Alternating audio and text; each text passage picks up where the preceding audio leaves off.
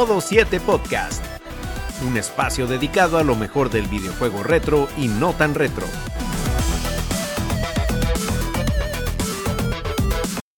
Muy buenas y bienvenidos amigos a una nueva entrega de Modo 7 Podcast. Gracias por darse cita nuevamente con nosotros y en esta ocasión venimos hablando de un título, un beaten up que salió por allá al final de la vida del Sega Genesis, pero que caray, eh, tiene unas cualidades muy particulares y mezcla dos conceptos que son como el pan y la mantequilla y no es otro, como podrán haber visto en el título, que el Comic Son ese beaten up eh, que visualmente es esplendoroso. Ya hablaremos de todos esos detalles en el momento. Pero bueno, antes de meternos de lleno con eso, quiero agradecerle a todas las personas que se han venido suscribiendo, eh, la gente que comenta, eh, que está activa en el chat, los que nos comparten los shorts que subimos y demás. La verdad que ustedes hacen que este proyecto vaya cada vez cogiendo más carrerilla, como se dice. Y poquito a poco, bueno, empezamos con un puñado de seguidores a principio de año, cuando nos tomamos un poco más en serio esto de YouTube y ya vamos casi rumbo a los 300. Eso de verdad, señores, se le agradece bastante. Pero bien, como hoy venimos en un plan de hacer algo así ligerito, sin extendernos demasiado, pues voy a pasar rápidamente a presentar a los contertulios que me acompañan esta noche empezando por ese célebre personaje amado por los buenos, temido por los malos, Ronzo el Marajá de Capurtala. Señor, ¿cómo está usted? Ahora sí, muy buenas noches. Estaba en mute, estaba en mute. Buenas noches, contento de estar con usted acá, señor Ishidori. Buenas noches a todas las personas que nos escuchan y nos ven. Qué chévere que están ahí. Claro, está, ya usted dio las gracias, pero claro, vuelvo y las doy a todas las personas que nos siguen, nos soportan, nos aguantan y nos dan ideas y nos comentan principalmente. Un abrazo psicológico para todos. Y nada, pues preparado para otro episodio de Modo 7 Podcast, que siempre es una, una cosa que yo la disfruto porque una retroalimentación es para el público, pero también para nosotros, lo disfrutamos muchísimo siendo, así que, pero tenemos mucha gente ahí atrás y yo un bullicio ahí, ¿quién más está? Créame, no, el bullicio es del abanico, que ah, yo, yo amo los filtros de OBS porque casi no se escuchan, pero yo lo tengo a, toda la velocidad y aún así siento que me estoy quemando. Asando. Pero bueno, uno que es del Team Calor, que está, estaría bueno como de, de quiquearlo de la conversación. A, Carlos. que nos acompaña desde la ciudad de Monterrey, ciudad de la birria y la carne asada, Mr. Trumpetman. Buen sucio. ¿Qué tal, señores? ¿Qué onda? que tiene calor, el mal olor de todo que llega hasta aquí. No, no, señor, pues uno, uno se baña, tampoco, tampoco se pase de lanza. No, pero si usted tiene calor, sea consecuente, quédese con calor, un, gran poder conlleva una gran responsabilidad también. ser team calor. Pero ah. bueno, ¿no? Muchísimas gracias a todos por conectarse ahorita, como dijeron Ishidori y Ronzo, de verdad. Muchas gracias por todo su apoyo. Gracias porque le diste clic a ese link donde quiera que te lo encontraste y pues gracias por unirte. Un abrazo a todos los que están ahorita en el chat en vivo, que ya se están reportando por acá. Eh, muchísimas gracias por acompañarnos y pues como dice Shidori, muy, muy emocionado de poder hablar de un juego que pues en su momento trajo una propuesta muy, muy buena, pero ya hablaremos de eso a mm. fondo. Pero señor Ishidori, ¿a quién más tenemos por acá? Dígamelo. Y nos acompaña, como de costumbre, nuestro Benjamín, nuestro youtuber estrella, Bragik. Caballero, ¿cómo está? No el dinero. Ey, sí, es el, dinero. es el que me va a hacer oh, las conexiones con, con la señora, ¿cómo se llama la de YouTube? Este, Susan, se me olvida no sé qué. Eh, tú eres el que nos va a hacer el enllave con ella. El, que nada me encantaría nos va a sacar, el que nos va a sacar de pobres. Sí, sí. nada me encantaría más que hacer eso, porque si puedo hacer eso significa que de verdad tengo plata. Pero por ahora no, es la realidad, señores, no se crean. No se crean. Eh, muy contento de estar aquí esta noche otra vez con mis con mis compañeros, mis amigos, para hablar de estos juegos no siempre famosos. Este como que pasó más sin pena y sin gloria, podría decirse, pero no es menos interesante que otros de los que hemos hablado aquí. La verdad sí que es muy llamativo. Y la verdad, tengo muchas ganas de que estas personas compartan su experiencia sobre este juego. Y claro, como siempre, traemos información interesante del desarrollo. Se está robotizando el Seguirme también en mi ya, ya, ya, ya. ¿Está bien? Sí, ya. Ah, ok. Ahora entró un delay, pero bueno. como siempre, spam. Eh, siempre. Eh, seguir. Ok, seguir. No sé si se escucha. ¿Se escucha bien? Sí, se escucha, se escucha. Se escucha. Cualquier cosa yo Ok, bueno, seguía. Le meto que, la como siempre, el spam. Eh, pueden. Ok, está bien. Eh, sí, pueden seguirme en mi canal de YouTube, en donde hablo de que se llama así mismo Brajik, también de películas, series en general. Ahí pueden echar un vistazo a ver si les interesa. También hay uno de gameplay llamado Brajik X, donde pueden ver eh, diferentes videos de diferentes juegos, de, de Nintendo principalmente, porque ajá. Pero también hay variedad, hay variedad de otras, de otras compañías y pueden echar un vistazo. Y nada, ¿a quién más tenemos por aquí? Porque sí, hay alguien más. Y tenemos un invitado que lo habíamos traído el año pasado. Por, bueno, fue como por esta fecha realmente que estuvimos hablando de pixelar y diseño en, el mundo de los videojuegos indie.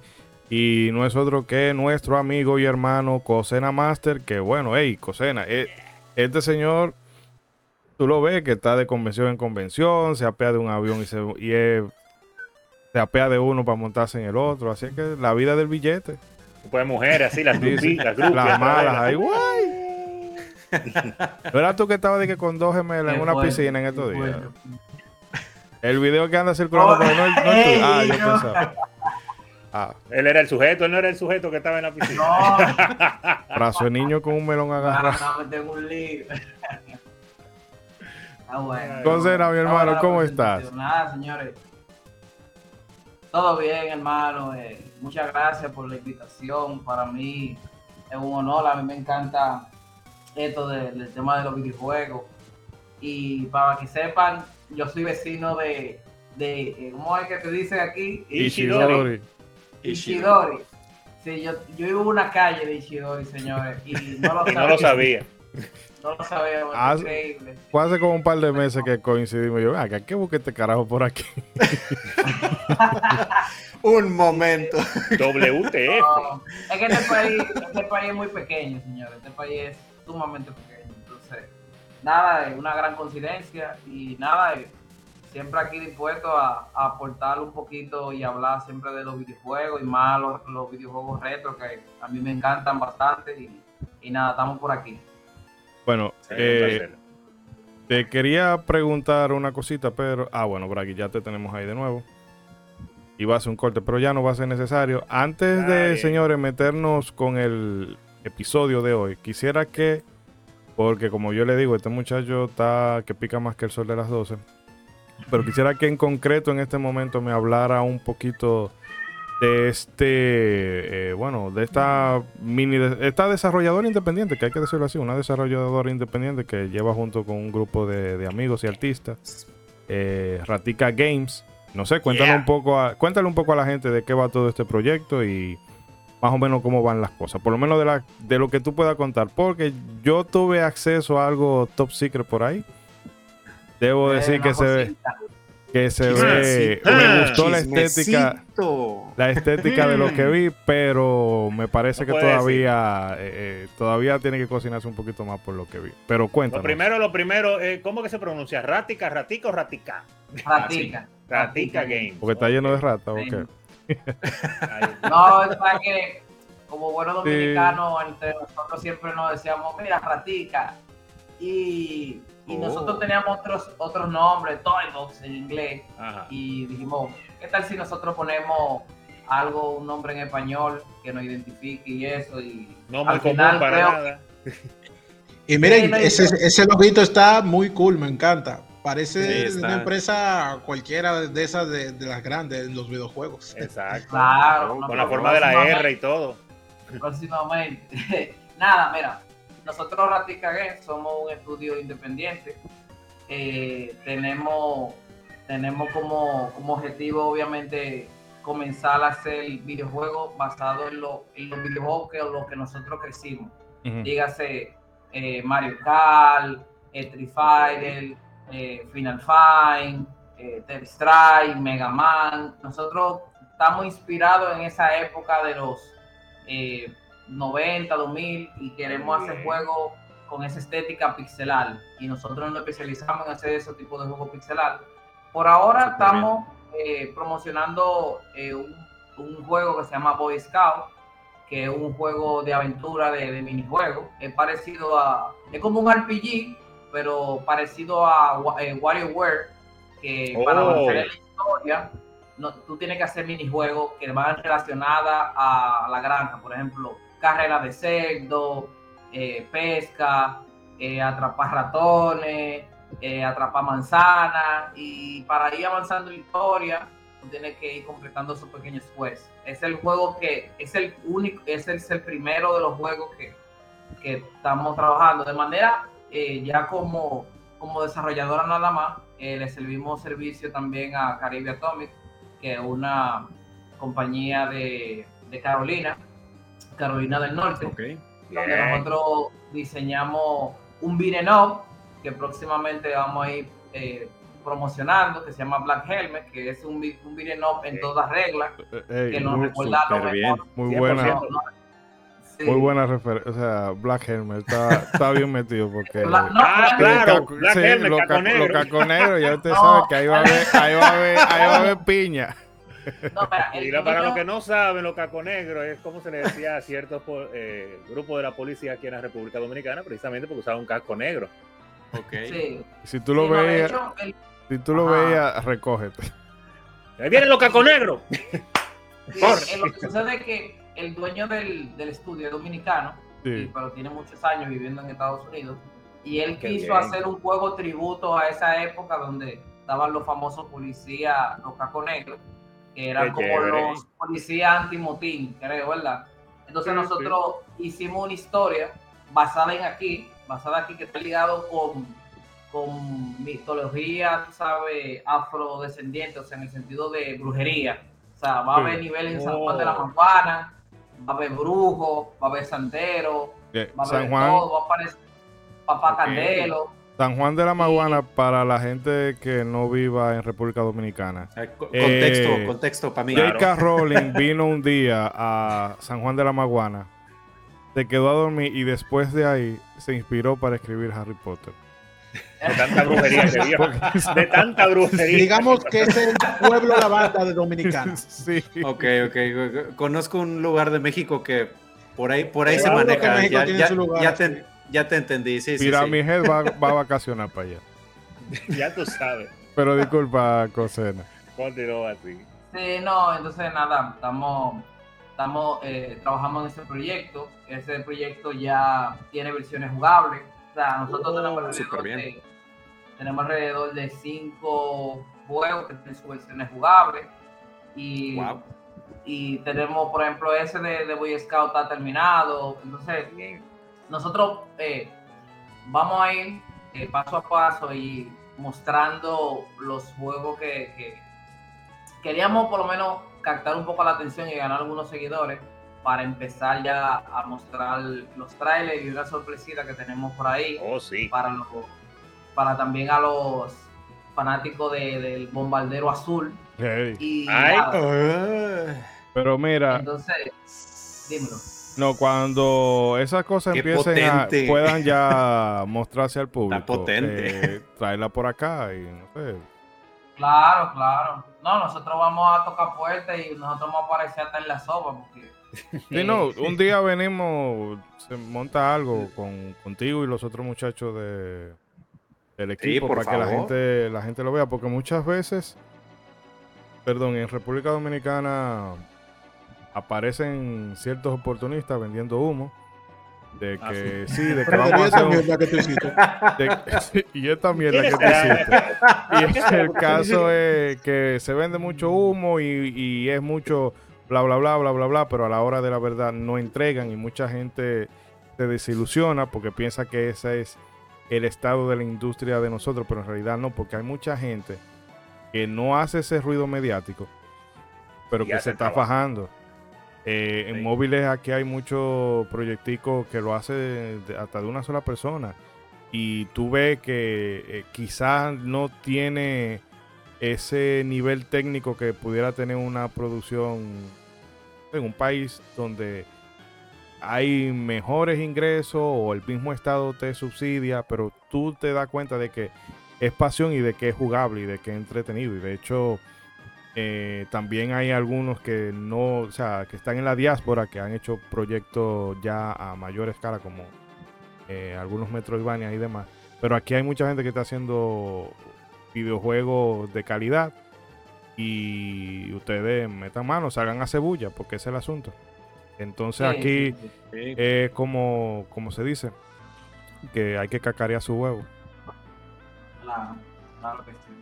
Ah, esa es la idea, tratando de, de hacer las cosas bien hechas y no sé, también como tratando de despertar una generación de desarrolladores que, que va a venir después de nosotros y no sé, o sea, por lo menos cumplir, tratar de cumplir el sueño y tratar de llegar lo más lejos que podamos eh, y pronto, pronto empezar ya nada más vivir de, eso.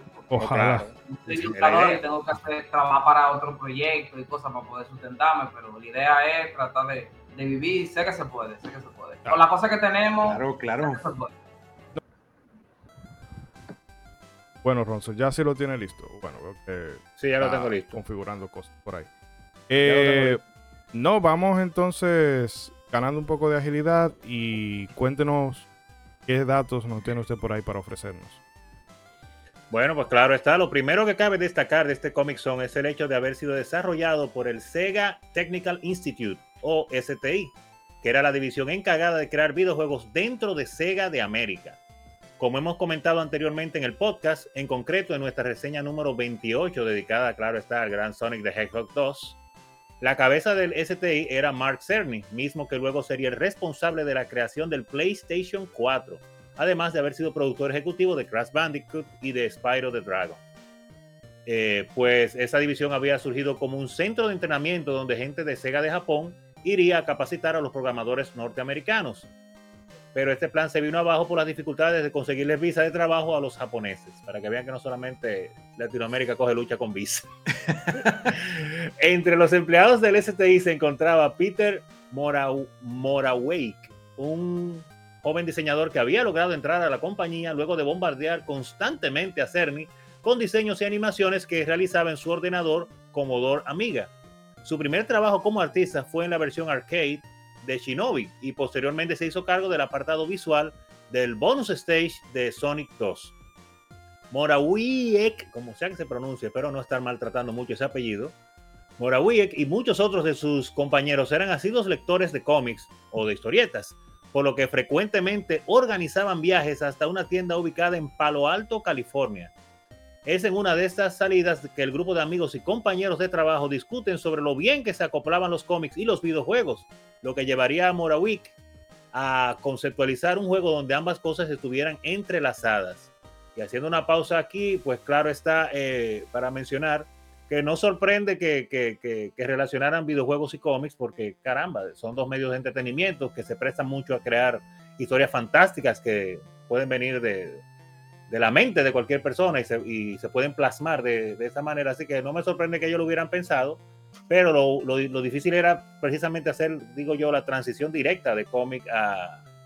Hacerlo una realidad, ¿no? Porque en el concepto abstracto sonaba heavy, pero ¿qué tal en la realidad? ¿Se puede hacer? ¿No? ¿Cómo yo planteo eso? Una cosa que me parece interesante es cómo menciona él que él, ah, eh, como diría en buen dominicano, azaró mucho. Sí. Fue muy insistente, insistente, insistente, hasta que tuvieron que hacerle caso. El señor Max dijo, pero ven acá, ven, ¿qué es lo, tanto diseño y tantas cosas que tú me mandas? Me tienes harto ya. Sí, que, hay, a veces hay que ser persistente, insistente, ¿eh? sin, sin, rayar en lo molesto y sin causarle problema a nadie. Pero hay que tirar eh, su, ¿cómo se diría? Hay que tirar su piedrita al río, uno no sabe lo que puede pescar. Tirarle su chinita. Claro, como decimos acá, tirar la chinita. Uno no sabe quién está escuchando, quién, quién se le pega a uno de amigo, así es que. Y en este caso, pues este hombre pues, trabajó y llegar al punto de, de, de, de ser responsable de la creación del PlayStation 4, una de las consolas más exitosas de la historia también, bueno, como varias de las de Sony. Pero eh, eh, son escalones que uno va tomando poco a poco y que uno no debe detenerse a veces por miedo, por inseguridad de no. Tírela. Aunque usted no se sienta quizás 100% preparado, uno nunca está 100% preparado para nada en la vida. Las cosas se dan como se dan. A veces tú crees que está preparado y te sorprende el camino. Así que hay que tirarse, hay que tirarse. Pero no sé si ustedes tienen algún comentario acerca de esto. Sí, no, eso sí. Y como mencionaban, o sea, estos dos medios casi siempre se intercambian eh, entre ellos mismos, ¿no? O sea, los cómics muchas veces eh, inspiran cosas en los videojuegos. hay videojuegos que han inspirado cosas en los cómics, pero la verdad es que cómo se dio este momento en el que alguien dijo, oigan, y pues, ¿por qué no hacemos algo que involucre las dos partes, no? O sea, y la verdad es que siempre se habían visto estos medios por separado, pero, o sea, está muy bien que ellos tuvieran la, la idea de hacer algo, pues ya con los medios juntos. Entonces, la verdad es que está, está muy bien cómo surgió todo eso. Claro. Que cabe que no es que era el primero que, que podía haber intentado hacer eso, pero que le quedara de esa manera, eh, creo que no había habido, no había habido uno antes sí. de, de Comics que le quedara de esa manera, porque claro, en NES eh, ha habido muchos juegos que se intentó hacer algo parecido, pero se inspiraba, vamos a decir, en la estética del, del diseño del personaje en sí, pero no de, de, un juego completo, que ya es otra cosa. Y si pues, no, iba a decir algo yo de ah, no, Yo no había visto Ajá. un juego, ni, ningún juego de ese, de ese, tipo, ni siquiera había visto Comic Zone. Y cuando hablaron de que íbamos a, a, tocar ese tema en este episodio, yo lo chequeé y yo dije, oye, qué interesante. Así que no, no, sé si fue el primero que lo hizo, pero no fueron muchos los que lo hicieron, porque ese fue el primero que yo vi así. Incluso a día de sí, hoy, no, yo... lo más que se, se, acerca a algo así, y ni siquiera podría ser el, la, el juego de Deadpool que hubo. Ah, bueno. Eso, sí. ya eso es otra cosa, ¿no? Creo pero por, que, por ahí va tirando. Que está el juego este de Batman, de Cape Crusader. Que mm. es, es, básicamente, es como una especie de juego de, de acción, no es un beat no así tan, mm. tan. Bueno, no es tan un directamente. No, pero es, tiene su plataforma y su cosa. Y el juego transcurre así como una especie de paneles, pero no es tan. No lleva el concepto tan allá como exacto, lo hace como lo Comic hizo Zone, Comic Zone. Porque. eh, No tan, lo- no lo- tan innovador. Exacto, porque no es como que eh, Comic Zone, o sea, Cape Crusader quiere como evocarte esa sensación de, de cómics, pero es que el Comic Zone te mete directamente dentro de, de la experiencia. Más literal no puede ser. Exacto. Sí, es que, o sea, es, es, es como mencionaba hace ratito, o sea, de alguna forma cuando sale un juego basado en un cómic simplemente tiene como ciertos guiños a este que las onomatopeyas y que los globos de diálogo y cositas Claro. así. Pero lo, lo chido de Comic Zone es que está hecho o está diseñado alrededor de este concepto de cómic. Que ahorita 100%. más adelante vamos a explorar un poquito eso, pero eso es lo chido de, de este juego y es lo que llama la atención. Que igual como decía Brageek, pues son, son juegos que en su momento ni me tocaron y no había experimentado hasta pues hace no mucho. Y que cuando lo jugué dije, oye, esta idea está, está muy buena. O sea, No, y- y- el, el- el cómo ir cambiando de pantallas, como cambias en los paneles de un cómic, o sea, eh, cómo todo está construido alrededor de esta idea central, está buenísimo. Y no te tienes que sentir mal de que no lo viviste y que no, porque quizás yo te- tenía una consola de Nintendo y por eso no lo jugué. No, muchos que tenían Sega tampoco lo jugaron Sí. por la fecha. Por- por la fecha en bueno, que ya salió. eso lo veremos. Vamos a hablar de eso ahorita, Pero en el caso de Cosena, no sé si como ilustrador que es, tiene alguna puntualización o algún comentario que quiera dar. Oh, claro, claro. Mira, te iba a decir que ese juego salió a finales ya de, de los 95. O sea, ya, ya estamos en una época donde ya eh, se está cerrando ese ciclo del Sega Genesis y están por pasar Sega Saturno. Entonces, ya cuando esos juegos altos de, tiempo, eh, de, tanto de Super Nintendo como de Sega Genesis, eh, explotan al máximo la capacidad de técnica, ya porque ya los programadores que, que hacen los códigos y hacen los gráficos conocen los límites de la consola. Y este juego, eh, de- yo me atrevo a decir que tiene que estar en el top 3 de, lo que, me- de los juegos que mejores se ven, junto con, con Legend of Thor, creo. Sí, sí. Y, Muy y duro. Alien Soldier. muy- Creo que Alien Soldier, por ahí va la cosa. Eh, Gunstar Hero, más o menos por ¿Sabe? ahí. que Alien Soldier realmente yo creo que más explota la consola pero más en, en cuanto a poder bruto por así decirlo de, de- Ah, de eso sí. potencia bruta de la consola porque te pone unos enemigos grandísimos en pantalla y las animaciones y todo eso pero artísticamente no le llega al nivel que, que maneja este Comic Zone. Sí, Que sí, creo sí, que-. Comic Zone visualmente se lo, o sea, es como el contrapunto de Alien Soldier mm, técnicamente explota la consola a unos niveles brutales y Comic Zone como que lo lleva más allá eh, en el, apartado artístico. Sí, porque es muy como muy ilustración, parecen como ilustraciones como hechas a mano. Tú sabes que el juego es parecido, pero o sea, en el, en el, otro sentido, un juego de Mickey Mouse que es como de, de, de Super que es como tratando de imitar una animación de los años de los de los 60, 40. Ah, exacto, que se ve en blanco y negro. Y, y, y, en ese juego trabajaron incluso animadores de Disney para darle ese efecto como si fuera una animación. O sea, es como, si, es como similar, tú sabes. Tirando algo a lo que hizo Cop, más o menos. Exactamente. No, cualquiera lo hizo en estos, en estos tiempos, pero yo sé cuál juego que dice, para que no me acuerdo el título del juego, pero yo sé cuál es que tú dices. Pero, que Disney se involucraba mucho en esa época. Sí, sí, y vemos, con, lo hizo con Aladino, que incluso... Sí, claro, decir, o sea, no, Ajá, no te vayas tan lejos. Ahí está el Aladdin de, de Genesis, de Mega Drive, que usaron la misma técnica de, traerte animadores de Disney. y de Lion King también. Pero bueno. Eh, pero para continuar un poco con más información, que nos estamos haciendo el programa ignorante. eh, quería dar unos cuantos datos a ti y después seguimos hablando, claro. Eh, mencionar que el señor Mora, ¿cómo que se pronuncia? Creo que debe ser Moravic o algo así. Moravic. Creo que, eh, creo que lo mm, que me suena, lo que me hace más sentido es que la W o la W allá en, Allende los Mares suene como una V. Eh, debe ser, debe ser, porque es que no quiero maltratarlo demasiado. Pero, el tigre es un apellido de por allá de Europa del Este, por ahí. allá y arriba. pero, pero si estamos grabando, estamos grabando. Ok. Ahora sí. All right. El señor Moravik, viendo que su idea tenía mucho potencial, decide que el mejor curso de acción es venderle su idea a sus jefes en Sega. Sin embargo, se encontró con un pequeño problema, su inglés. No lo hemos mencionado, pero Moravik nació y vivió en Checoslovaquia hasta el año 1989 cuando emigró a Estados Unidos, desde luego su, su, origen no era el problema en este caso, sino su idioma inglés, su destreza. Él entendía, claro está, que la clave para obtener el visto bueno de sus superiores era realizar una presentación impecable, pero temía que su falta de fluidez en el idioma le jugara en contra. Aún así, ni corto ni perezoso decide llevar las cosas a su terreno, por lo que termina programando una demo en su computadora Commodore Amiga a la cual bautizó con el nombre de Joe Pencil Trap in the Comic Zone, que se traduce a Joe Pencil atrapado en la zona cómics. Y tomaba inspiración del video musical Take On Me de la famosísima agrupación noruega Aja.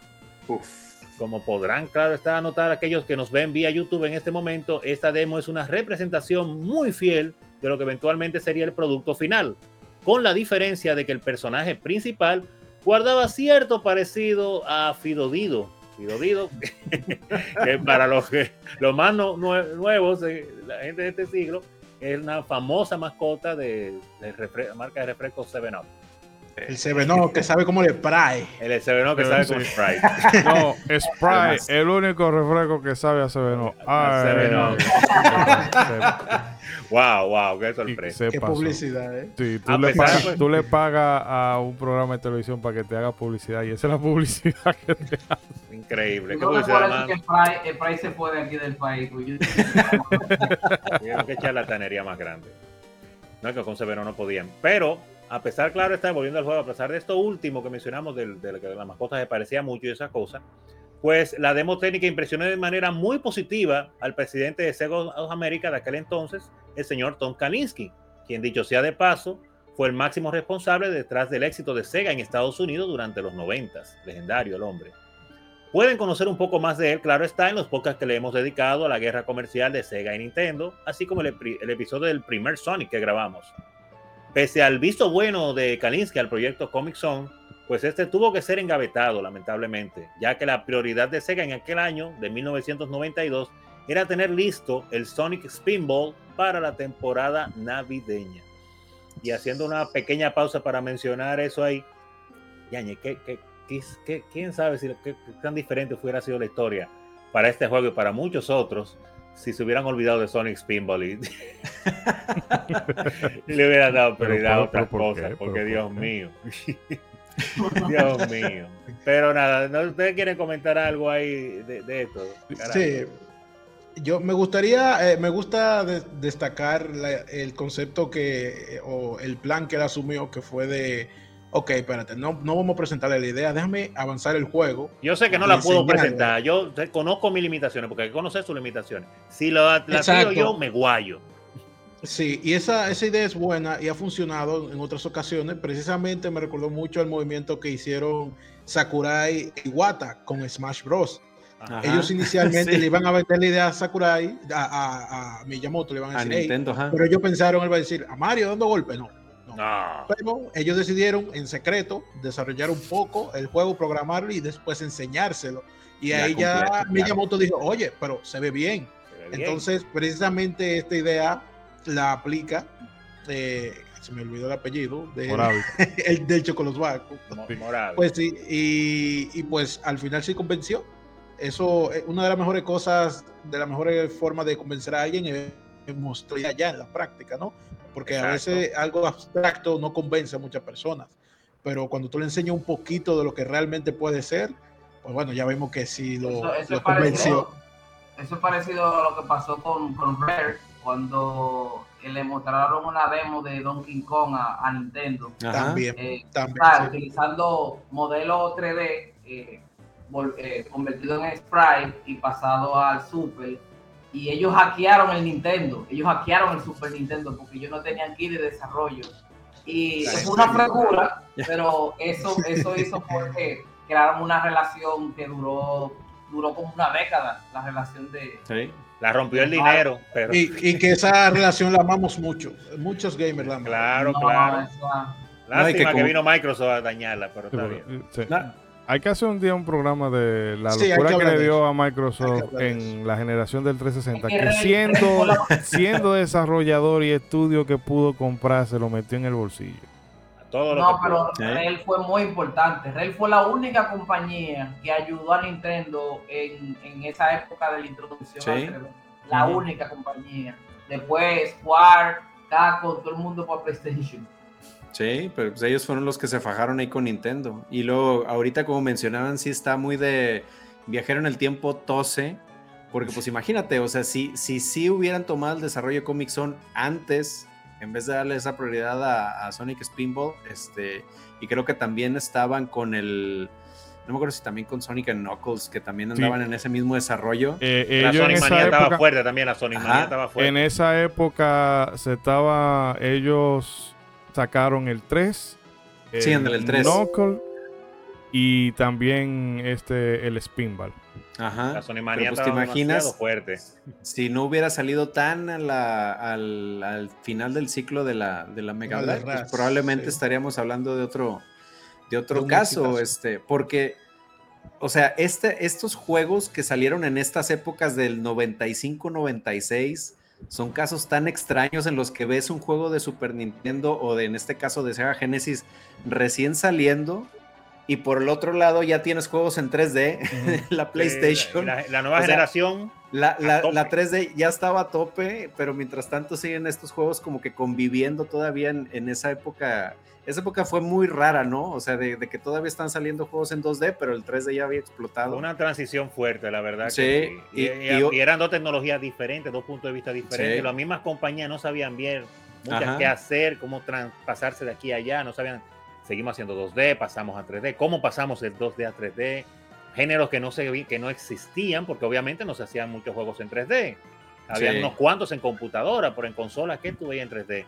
Tú veías pseudo 3D, cosas que relajaban un poquito con Ajá. la perspectiva 3D o con polígonos, cosas como Star Fox en Super Nintendo, grandes esfuerzos, pero no había, no había un mundo 3D todavía que tú pudieras decir, wow, vamos a crear un, género, un juego de tal género en 3D. No había, todo, todo era sobre la marcha que se iba creando y lo Sí. tiraban a ver qué sucedía.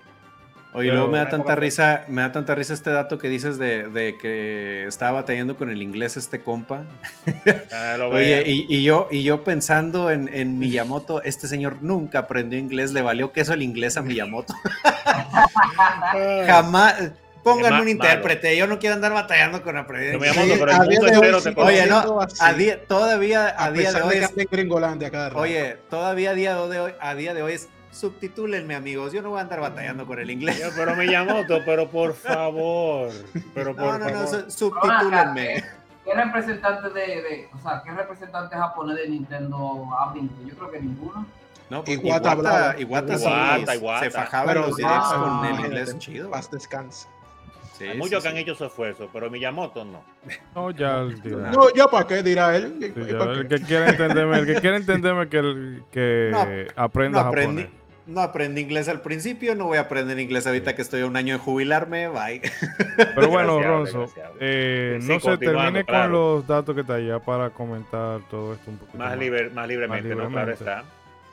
Eh, bueno, mencionando obviamente que luego del lanzamiento de este juego de Sonic, Sonic Spinball, pues Sega of America, Sega América, claro está, necesitaba desarrollar más títulos pues para enriquecer el catálogo del Sega Genesis. Por lo que a los altos mandos se le presentaron una serie de propuestas, entre las que de nuevo estaba la demo de Moravik, eh, que por fortuna para este, Kalinske recordó de la primera presentación y dio la luz verde inmediatamente para que se iniciara el desarrollo. Aún así, hubo que hacer cambios a petición de la gente de marketing. En primer lugar, pues el look y el nombre del protagonista, pana, pues se parece demasiado a Fido Dido. Entonces, en este caso, pues Joe Pencil pasó a llamarse Sketch Turner y su aspecto medio nerdo se cambió por un look más rockero, que era la moda, claro está. Además, se insistió en que tuviera un acompañante, idea que no le agradaba a Moravik, pero consiguió un punto medio al integrar una rata como mascota llamada Roadkill. El equipo de desarrollo finalmente quedó compuesto por 12 personas. ¡Wow! ¡Cuánta gente! Mm. Entre los que también se encontraba. Ay, Ahora, ¿y en Redfall cuánta gente trabajaron? Eh, bueno, bueno. Ay, ay, ay, miles. Eh, el equipo de desarrollo, pues claro, entre los que se encontraba, claro, está Tony de Zúñiga, o de Zúñiga, dibujante de DC Comics y co-creador de Jonah Hex, cómic famosísimo, personaje famosísimo de los cómics, Black Orchid. Este sería el responsable de dibujar las secuencias de inicio y final del título. Las labores de composición recayeron en Howard Rosin, quien entre otras cosas ha trabajado en la orquestación de bandas sonoras de películas como Inside Man o Black Clansman, ambas de Spike Lee, y suele ser un colaborador, colaborador habitual en los trabajos de eh, RCA, Eh, líder de RZA, es que no lo sigo, por eso no lo conozco, líder de la agrupación de Wu-Tang Clan. Comic Zone saldría el 2 de agosto de 1995, en el que, en el momento en el que desgraciadamente el interés del público, pues como estábamos hablando, ya se había centrado en las consolas de 32 bits, lo que se tradujo en ventas por debajo de lo estimado. Y aquí, eh, terminando estos datos, pero mencionando lo que decíamos hace un rato, que se buscó, ay, puse en el perro ahí, eh, se buscaba lo que era eh, obtener ese look original de cómics y bueno, buscaron que a quién más que a un creador de cómics tan famoso como Jonah Hex para que diera verdaderamente el estilo. Pero coméntenme ustedes un poco ahí de esta última información, ¿qué les parece? No, Eh, pues como dices, o sea, cómo le dieron al clavo de para, o sea, si esto va a ser basado en un cómic, tenemos que hacer que el look and feel casi sude, o sea, la temática del cómic. La verdad es que, o sea, en cómo fueron componiendo el equipo, pues está, está genial, eh, porque pues digo, ahora sí que tú ves todas las imágenes de fondo que ahorita pues, los que nos están viendo en YouTube pueden ver el gameplay, pero todo, todos los backgrounds, este, los elementos del juego, o sea, no hay algo que tú digas, nah, esto está muy regón, no se ve como cómic, no. Realmente es, es ver un cómic en movimiento, o sea, está, está muy padre el feeling que le dieron aquí al- a, a Comic Zone.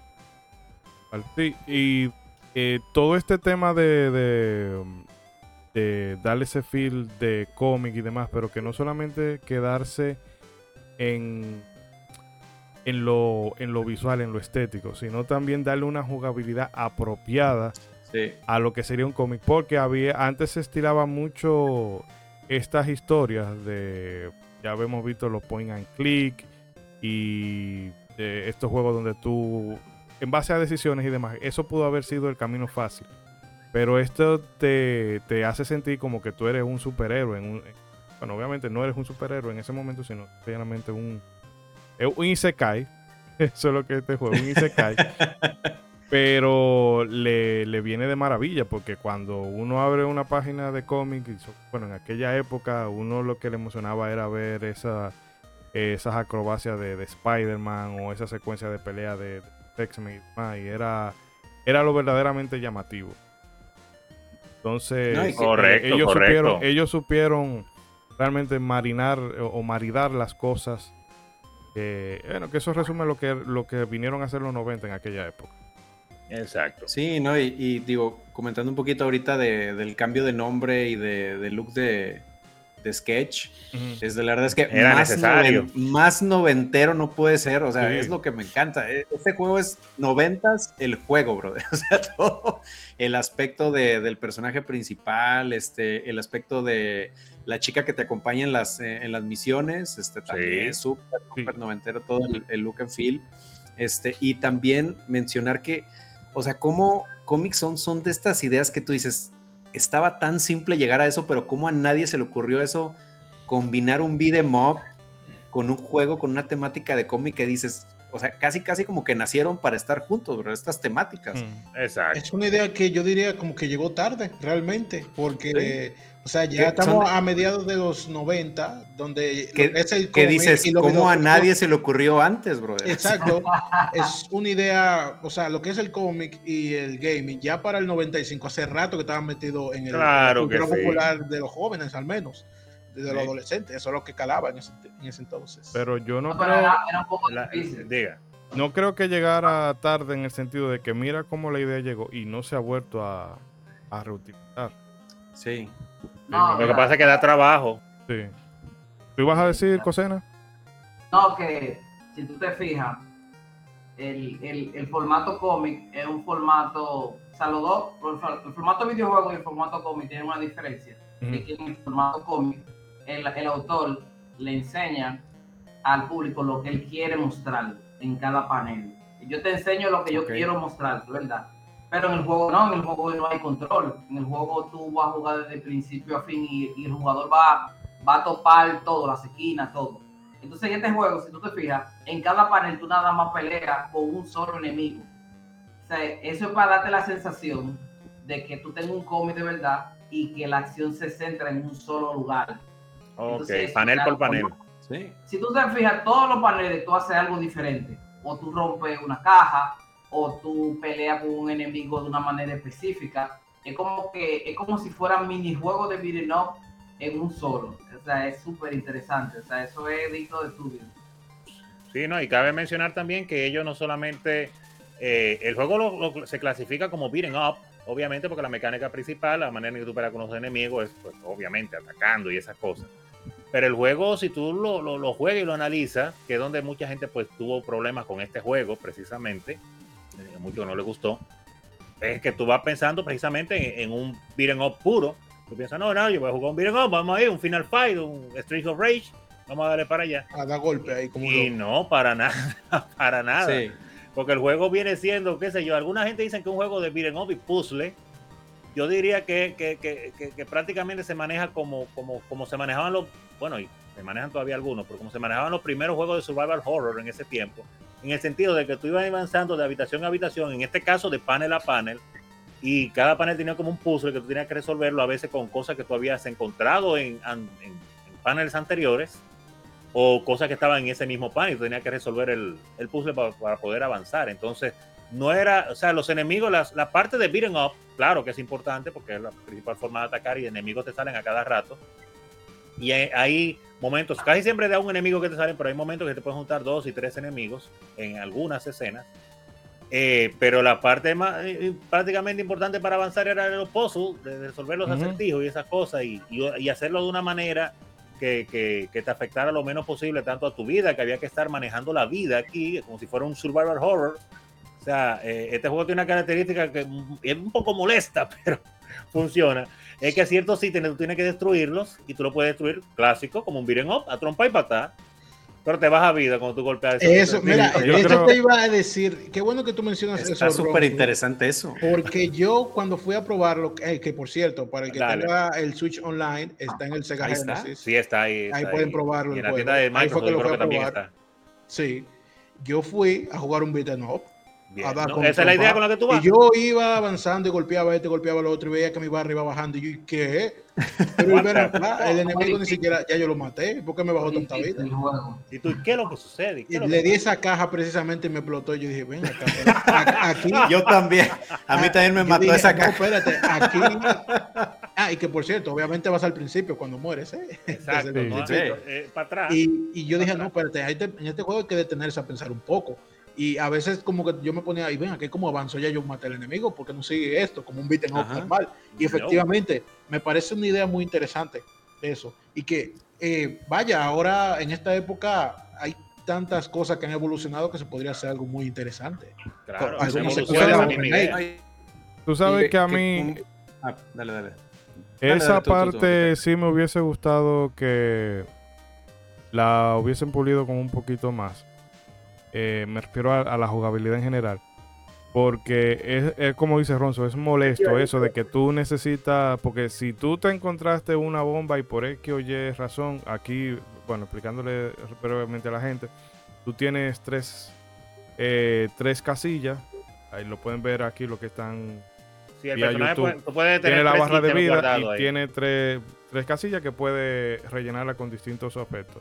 Eh, cuchilla, eh, tiene un, un puño creo que de, piedra o de metal, no recuerdo. Y tienes una bomba que esa, esa bomba te dinamita. Esa tú la puedes utilizar para eh, destruir ciertos objetos de, del, escenario. El asunto es que a veces tú no tienes una dinamita a mano y tú tienes que romper lo que sea que esté delante de ti a puño, pero el problema es que eso te, te baja la te daña. Entonces, y también creo que eh, el tema de los del combate se nota mucho que fue hecho como por americanos y no por japoneses, porque los japoneses tienden como a, a tecnificarlo un poquito más. Porque eso sí también yo lo que es eh, puño, puño, puño. Y entonces lo que también es molesto es que los enemigos se cubren demasiado. Y obviamente no es que deben de ser de que, ah, bueno, deja, me tengo que dejar matar, para nada. Sino es que es, o sea, el, y tampoco hay un sistema que ya eso se inventaría un poco más después de tú poder romperle la defensa a los enemigos y demás. Ahí es simple y llanamente puño, puño, hasta que la máquina se canse y baje el brazo y tú le puedas dar. Que creo que esas son las cositas que pudieron pulirse de, del juego. Pero en general, eh, creo que una aventura que, además, bueno, es difícil como ella sola. La gente que sepa eso. Es bien difícil pero como eran los juegos en ese entonces. Pero es corta, porque por tema de tiempo, ellos iban a poner, era como cinco niveles, y los redujeron a tres. ¿Tú vas a decir algo, Cosena? No, que era muy difícil y creo que esa dificultad la hacían también como para darle también más durabilidad al juego. De hecho, de hecho fueron la propia gente de, de Sega que pero mira, eh, ponlo más difícil. Tal vez entiendo por, por vender esa idea de que el usuario de Sega era más hardcore y no sé qué diablo. puede ser. Con Alien Soldier pasaba un poco así. Sí, no, para Alien Soldier era una cosa increíble. No, pero, es horrible, horrible. no, pero, pero, también eran las dificultades de la época. O sea, si nos vamos a esas épocas noventeras, casi todos los juegos eran difíciles precisamente para compensar esta parte de que los juegos no eran, muy largos, en ese tiempo. Pero pues aún así, o sea, el juego tiene ciertos valores muy interesantes, o sea que ahorita los que nos están viendo en YouTube pueden observarlo, eh, pero pues para los que no, o sea, aún los movimientos del personaje, o sea, visualmente, o sea, tienen unos combos muy variados, o sea, algo también a destacar es que los enemigos también tienen como que su, su serie de combos y su serie de habilidades muy variadas, me encanta este detalle. Te, digo que a mí me encanta cómo visualmente armaron muy bien el concepto del cómic, porque en cualquier beat'em up simplemente te aparece un, eh, un enemigo de, la parte así de, un lado de la pantalla, pero ¿qué pasa aquí? Este, el, enemigo principal o el final boss de, este juego lo que hace es que aparece su mano gigante y te los dibuja, te va dibujando a tus contrincantes, porque no, eh, o sea, para meterles un poquito, para entrar en el contexto del juego, él es un artista de cómic que pues está ahí en su, en su casa, así muy tranquilo, dibujando su cómic. Entonces, el villano del cómic que él hizo eh, entra al mundo real, lo Un rayo secuestra cae, un rayo porque, cae. porque le dice, yo quiero vivir en el mundo real, pero la única forma de, de ir al mundo real es yo matarte. Aquí no puedo matarte, pero dentro del cómic sí. Entonces, por eso es que Sketch Turner eh, llega a este mundo de Comic Zone. Y te digo, retomando esto, es lo interesante que el, enemigo es quien le va dibujando los contrincantes contra los que se va enfrentando. Y ya nada más para acabar mi punto rápido es cómo, de nuevo, o sea, cómo el género 'em beat 'em up, perdón, calza perfectamente con, con lo que ahorita mencionaba eh, Cosena de cómo el cómic es un medio en el que el artista quiere que vea cierta cosa particular en ese panel y el precisamente el estilo de juego que queda muy bien con esto es un beat'em up porque pues los beat'em ups que sí, yo sé que los beat'em hay muchos beat'em ups son continuos, pero en cualquier beat'em up, llámese Tortuga Ninja, Final Fight, este, Street of Rage, siempre el beat'em up te detiene en cierto punto de la pantalla, ya no puedes continuar de ahí hasta que acabes con los enemigos o con un jefe final. Entonces, precisamente calza muy bien con este género del cómic que te detiene en cierto panel para que tú le pongas atención a algo. Al ¿Qué, panel. qué diferencia que si lo hubieran hecho un plataformero o un shooter en el que estás pero en friega avanzando, no hubiera podido calzar perfectamente con el tema del cómic, pero de nuevo, como estos dos géneros son algo que calzaba muy naturalmente y dices, pues como a nadie se le ocurrió antes, o sea, está muy, muy interesante eso. Claro, claro. Y, y, cabe mencionar que ya que estamos claro y viendo imágenes acá de- del juego, eh, yo siento y yo no sé que aparte de uno de todos los videos que he jugado, también todos los juegos de pelea que he jugado, Que esos, que esos vampirillos, esos feos, los odié mucho. sí, son Sí, unos los, los enemigos que vuelan aquí son un callo. Son una pesadilla. Total, total. Pero digo que, que- que tiene un asunto que me gustó mucho del juego, y nada más por mencionar ese aspecto, y es algo que muchos juegos fallan increíblemente en eso, es el asunto de, de qué tan satisfactorio se siente cuando tú golpeas al enemigo. Sí. Y aquí yo siento como que tiene como una satisfacción, porque tiene como un peso los golpes, que aunque, bueno, obviamente se hace repetitivo, miren up al fin y al cabo, eh, eh, tiene como, como, como esa satisfacción cuando los golpes se pegan, cuando tú le das un tablazo a una gente, cuando Porque como que vibra la, vibra la pantalla. vibra la pantalla, la animación en sí se siente también como el peso cuando logras lanzarlo y todas esas cosas. O sea, como que está como bien ensamblado, la patada en el aire. También la forma, eh, eh, la animación del personaje me, me- me agrada en general. O sea, cuando él pasa de un panel a otro, sea saltando eh, de un lado hacia el otro o de abajo, de arriba hacia abajo. eh, como que, qué sé yo, dibujaron bien para que se sienta la gravedad. Hasta cierto punto, muchos dirían que se siente hasta un poco hasta pesado, pero yo diría que se siente natural, ¿eh? Como un ser humano, Yo supuestamente. lo sentí muy bien, yo lo sentí muy bien. No, la- Y es que es como satisfactorio, como que se siente bien. No sé, no sé. al se pegarle siente, a los, se siente que tiene, que tiene peso. Al pegarle a los enemigos, en vez de brotarle sangre, les brotan eh, pedacitos de papel, brother, porque Exacto. están dibujados en un cómic, bro. O sea, esos detalles están buenísimos. O sea, y como tú dices, uno siempre habla de la música de los videojuegos, pero los efectos de sonido, como son súper claves en un videojuego y acá Y el trancazo se siente, brother. Cuando le pegas a las cosas es, es buenísimo. Pero, Exacto. Eh, señores, diga. sí, no, termina la idea. Disculpa. No, solamente para terminar, que, que, eh, combinado eso y con el aspecto en sí de. El micrófono. Con el aspecto en sí de, de- del asunto de los puzzles, yo digo que también el hacer por- poner los acertijos también ayudó a que, pues, como tú mencionabas ah, hace un rato, eh, no se perdiera la idea de que la gente observara los escenarios, porque ya que ellos se fajaron, dijeron ellos, a dibujar, Ujú. ya Sí. me quiere escenario del cómic. Vamos a ponerle acertijos para que hey, tengan que mirar. Acabaron los enemigos, como tú mencionaste hace un rato. ¿Y ahora? ¿Qué hago? Tengo que mirar. No, el fondo no pasa desapercibido. Y eso puso además le, le dan dinamismo al juego, porque realmente el gameplay no cambia No prácticamente nada con el tiempo. Es lo que estábamos hablando. no varían juego armas y eso, entonces lo compensa muy bien con esta dinámica de, lo- Yo- de los puzzles. eh, es lo que digo, si este juego quizá lo hubieran desarrollado con, bueno, no más tiempo del que se llevó, si no, no hubiera tenido tantos retrasos para yo desarrollarlo como va, eh, quién sabe qué hubiera pasado, porque en verdad el, el potencial está muy bien, pero digo que, el- que ni el, tie- el tiempo fue su factor eh, totalmente enemigo de este juego para que no fuera un juego más famoso, o quizá una saga de juegos ya famosa ahora, tanto el retraso que tuvo para que se trabajara en él, que, que cuando vino a salir ya Sí. era el final de la vida de, de- de Sega El- Genesis El momento en el que salió, hombre. el momento que salió, como el desarrollo en sí del juego, que, que pudo, pudo haberse comenzado a desarrollar desde mucho antes y no se pudo, porque fíjense como el, el señor Marovic eh, hizo un demo él mismo solo y lo, y lo, y lo llevó a Sega y gustó eh, en esos tiempos al principio. Sí, y, o sea que si él solo pudo hacer eso, si desde ese momento hubieran asignado un poco de ayuda y él hubiera comenzado a trabajar, pues este juego hubiera tenido más niveles, quizá más armas y muchísimas otras cosas, pero trabajó con lo que se pudo y, aunque, y creo que se logró un producto excepcional, pero diríamos que incompleto. En efecto. Pues sí, le faltó tiempo ahí. Eh, pero podía poner muchísimas cosas más porque el potencial está y se ve maravilloso. Y hasta el sonido, el sonido de esa Genesis que tan mal se ha hablado muchas veces, bastante justificado de él. Yo creo que, que hicieron una labor. No voy a decir que, es reseñable como wow, el mejor sonido, pero un sonido decente, un sonido bien. Para ¿cuál, era, ¿Cuál, era, más potente? La, la, el, la tarjeta de, de, sonido del Super o el de Sega Genesis? La de Super, el Super le pasa la mano por la cara. Hay algunos que te van a decir, ah, que el Sega Genesis se oye como el arcade, todo lo que tú quieras, pero...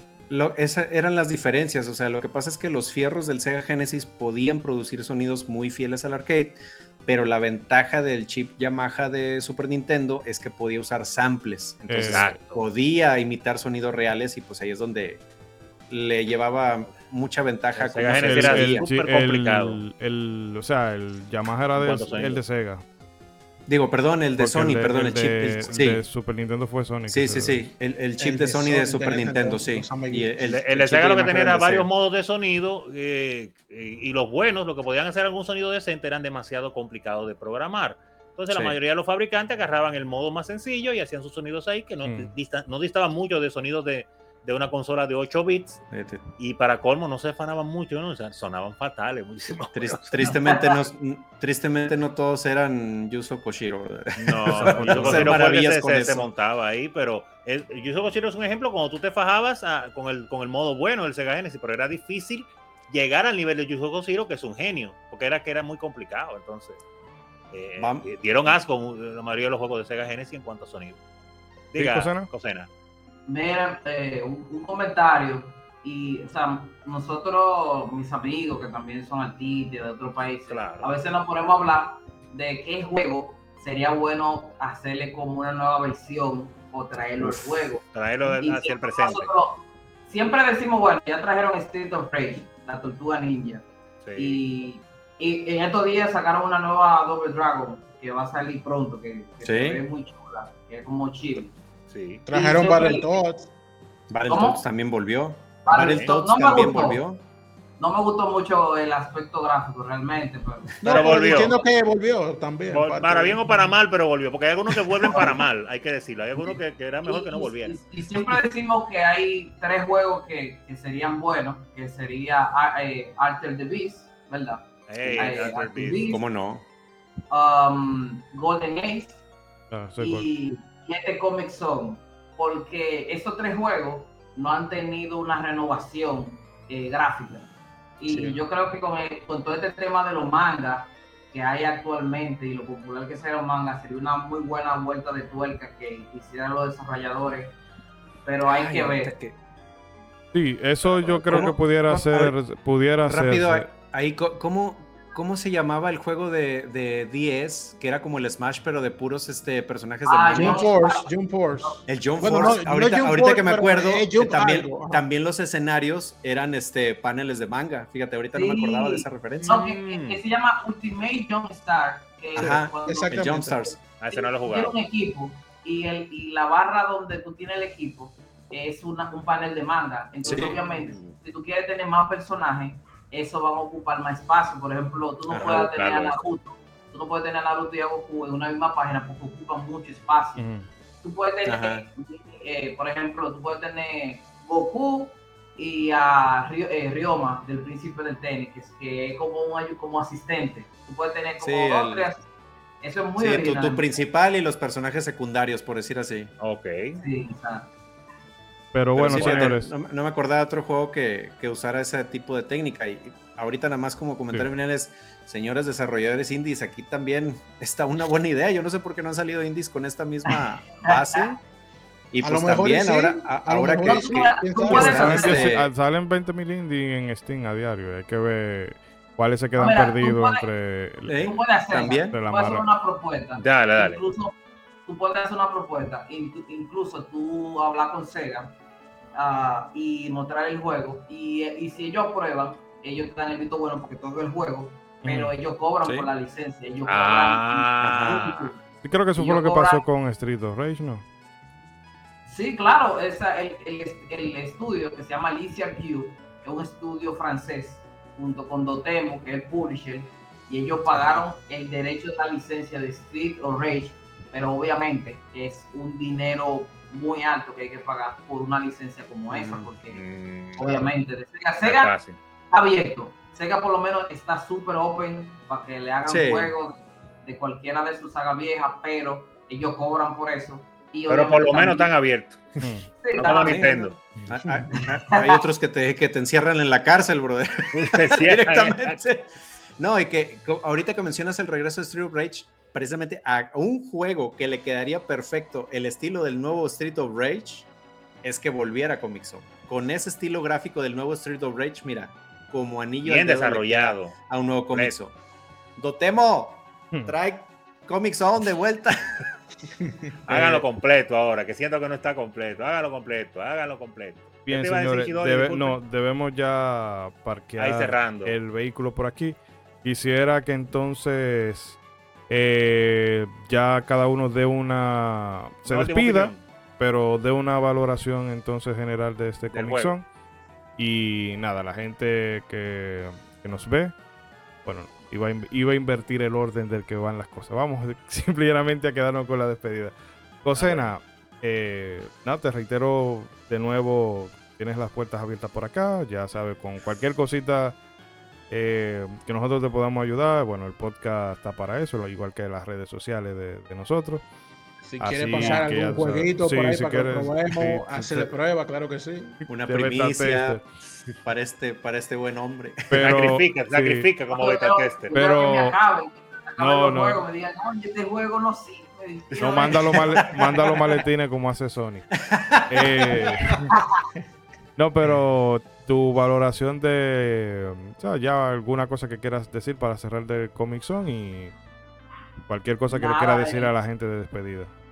Claro, claro, de tu proyecto. Eh, un gran juego, ¿entiendes? Un juego increíble, eh, muy icónico. entiendo que salió en un momento donde la gente ya estaba en otro mindset, que ya estábamos entrando al 3D. Muchos juegos se perdieron pero creo que está en Steam, está en Switch. Eh, denle una oportunidad, es un juego bastante interesante. Eh, y nada, señores, muchas gracias por, por la invitación. Y invítame, a mí me encanta esto. claro, no, por favor. no, disculpa que hoy empezamos con. Ah, no Estamos con retraso y metiendo cosas de última hora. La gente que nos ve en YouTube se habrá notado de, cosas. cosas que pasaron medio random en la pantalla. pero es que esta semana ha sido del carrizo y ha tocado improvisar de último. Pero ya tú sabes, de nuevo, estamos por aquí. Y nada, señor Ronzo, sigo con usted.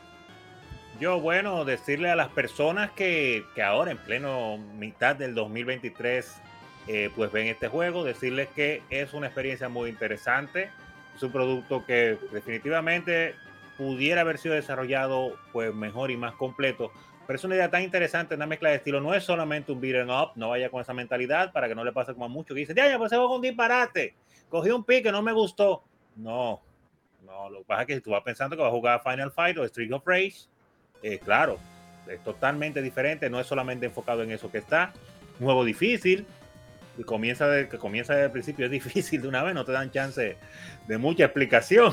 Así que, pero es una experiencia que vale la pena, se puede conseguir en muchísimas plataformas. Esperemos que con, tantas cosas que están sucediendo últimamente, a alguien se le ocurra la idea de volver a traer este juego.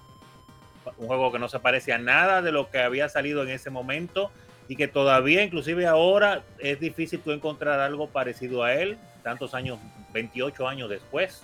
Así que una experiencia que se recomienda se, recomienda y aunque es corta, pero hay que hay experiencia en los videojuegos que hay que vivirla ahí.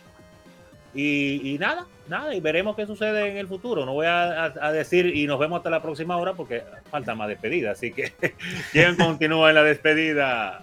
Las últimas palabras. Nada, el señor Mr. Trumpetman, valga la redundancia. no, pues la verdad es que es un gustazo haber hablado de Comic Zone, que de nuevo lo digo, es, una idea tan, ya cuando la analizas dices, esto es tan natural que, sea, que se combine un beat'em up con un cómic, eh, pero la verdad es que fue una idea muy buena. Desgraciadamente el momento en el que salió no fue como el, el, el propicio, el adecuado, este, pero fíjense que aún con todo esto en contra, como dijo Ronzo, aún después de 28 años es un juego con una idea tan buena que seguimos hablando de él. Es un juego que afortunadamente Sega no ha dejado morir en el olvido porque en cualquier recopilatorio que Sega ha sacado de juegos clásicos, ahí lo pone. Entonces, pues eso también es muy de agradecer. Este, reconoce la importancia. ajá, reconoce su importancia, lo original de la idea y nos ha dado más que una opción para poder jugarlo, señores. Ahorita los que tengamos Switch, ahí chequenlo en el Switch Online. La verdad es que es, es una joya que, que, es muy, muy bueno este, aprovecharla y darle una oportunidad. Y como dice Ronzo, tenerle la paciencia para disfrutarlo y para realmente ver todo lo bueno que es este juego. Así que muy, muy recomendable, una idea muy buena y un juego que la verdad es que he disfrutado reseñar y descubrir ahora recientemente. Algo diferente. y una historia de superación personal también de ese desarrollador. Oye, sí. Y como quiera aprendan inglés, porque no todos somos este cuate y Miyamoto. Por favor, sí, sí. No todos somos sí, y... o, tal, o tal vez de jugó, le faltó jugar RPGs, que es donde todos nosotros aprendimos inglés. Exacto. y bueno, Bragi, por allá. Bueno, este fue una conversación muy interesante con un juego que no conocía hasta que esta es una de las cosas por las que me encanta hacer estos podcasts, porque descubrimos siempre algo nuevo, siempre no hay un episodio donde, donde no se aprenda algo. Y en este caso se descubrió este juego. No le he pasado, imagínate, eh, me moría cuando yo decía, bueno, es difícil. Pero realmente eh, el punto que mencionó Ronzo de que no es del todo un beaten up, quizás sacó de, de onda algunas personas, pero en mi caso fue una buena sorpresa, porque yo dije, bueno, esto lo hace mucho más interesante la mención, porque realmente eh, yo no soy, no soy tan experimentado en los beat'em no, pero lo que es, los que he jugado hasta cierto punto a mí a veces me cansan un poco con estar repetitivo. Y con esta dinámica es mejor. Así que si van con eso en, mente, pues pueden darle, puede que la pasen muy bien y que, bueno, se va a morir. Eso es un hecho. si lo pasan sin morirse, bueno, no, me dice, ya es mejor que hagan las paces con esa idea. y sí. Exactamente. Y nos vemos ya en otra ocasión. Bueno, y bueno, recordarle a la gente que los, los enlaces al canales de Bragi que están en la descripción. También vamos a dejar las redes. Las redes de. Gameplay de, Comic Zone en Bragikex. Hey, dale ahí. El camino del mango en Comic Quieren ver mucho esta gente. Camino del Mango Comic Zone. Bien. Bien, yo eh, solamente decir que este es un juego que visualmente hay, hay muy pocas cosas en la época de los 16 bits que se vea tan, tan colorido y tan bien realizado. Y creo que ya solamente por esa parte valdría mucho la pena. Eh, como juego entiendo que tiene algunas cositas que pudieron haberse mejorado pero no hay juego perfecto. Un, juego que uno le pueda decir que, ah, que un 10, que un 9, como quiera, tienen detalles que siempre eh, pueden, pueden ser criticables. Pero la verdad es que es una experiencia que sobre todo para la gente que se lo perdió porque estaba en ese momento en la acera de Super Nintendo o simplemente porque entre el mar de cosas que hay por jugar este se le escapó, se lo recomiendo muchísimo porque como digo, tú mueres mucho, pero cuando tú le coges eh, el, hilo y el ritmo a la cosa, tú te lo puedes pasar en una tarde sin problema. Ya no te hablo de una hora porque ya para eso tiene que ser. Tiene que activar el, el, ultra instinto. full entero. Y, otra cosa, que también es un juego que tiene varios finales, o sea, tiene dos finales, dependiendo de oh. ciertas cosas. Muy bien. Eso también se le puso mucha cabeza. Cuando te muere, cuenta como tercero. Ah, sí, sí, sí, pues cierto, cierto, cierto, Pero bueno, el caso es, señores, que van a disculpar que este episodio no haya quedado como tan. no haya tenido tanta tanto floreteo como los otros, con ilustraciones y más caras y demás, porque es que esto se está montando a la carrera, la vida no da. Y la el próximo OPRED viene con juegos de azar y mujerzuelas, Sí. no se preocupe. y la OPRED no está colaborando con que yo llegue más temprano a mi casa, así que de hecho, el director de, de, de- de la OPRED, un aplauso, lo está haciendo bien, sigue, sigue así, sigue así, vas bien. Entonces- Pero, oficina, ¿cómo es que es? Eh, para el orden- ordenamiento del tránsito, no sé qué diablo. Eh, Pero el caso es que, que entre una cosa y otra el tiempo no da y esto se montó hace un poquito la carrera. Que también esto saldrá de último, pero se, se está grabando back to back junto a otra cosa que ya ustedes la habrán visto la semana pasada. El asunto es que me disculpo un poquito por eso, pero ya pronto venimos agarrando. No se el preocupe, ritmo. que lo excusan, lo excusan. A la gente que de, su Sí, edad se le perdona todo. Ah, Así, está bien. De, repente toca uno que otro programa ligerito. Sí, como- Venimos de los villanos, que ese estuvo muy potente. Y antes de eso tuvo el de, el de Dragon Quest, que fue una cosita un poquito también. Sí, se me este queda como para, para limpiarse el paladar. Bueno, pues no me enrollo más. Agradecerle como siempre a todos por eh, suscribirse, los likes. Señores, un like y un comentario, eso da visibilidad porque es nosotros contra Usted el no lo crea. Es nosotros contra el algoritmo, así que eh, a- échenos una mano ahí. un like es casi un equivalente a compartir el video. Porque Exacto. mientras más like, más se muestra este video a las personas. Por eso que se insisten tanto. Sí, Por eso es que se insiste tanto. Dele like, deje su comentario, ódienos, ámenos, pero de like. Pero piensen nosotros. Y también, desde luego, tampoco, o bueno, sobre todo también saludar a la gente que nos escucha en las plataformas de ebooks, eh, Claro, Spotify. Google Podcast y demás, porque ustedes son los que han estado ahí desde, desde el principio. En fin, que sin más nada que agregar, ya saben, hagan bien, no miren aquí, no olviden aquí, no miren aquí, ya estoy cruzado. Está bien. Hagan bien y no miren a quién. Y nos estaremos viendo la próxima semana. ¡Nos vemos! Abrazo. Abrazo, bye.